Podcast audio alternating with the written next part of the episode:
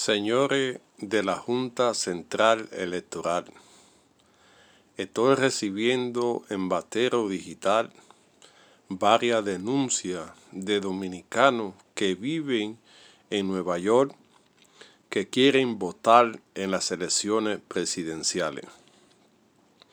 Le están pidiendo a la Junta Central Electoral hacer todo lo necesario para que se respete el derecho al voto de cada dominicano.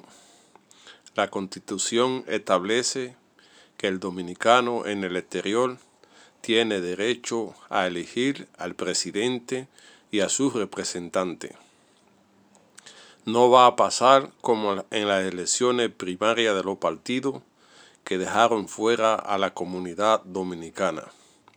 El dominicano que vive en Estados Unidos y en otros países tienen el derecho a decidir en las elecciones quién será su presidente y quién será su representante.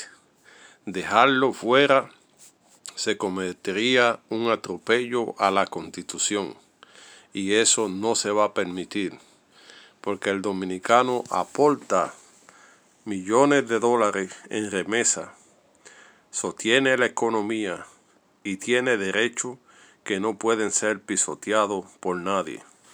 La Junta Central Electoral debe hacer todo lo necesario para que el dominicano pueda votar, que se hagan los arreglos del lugar.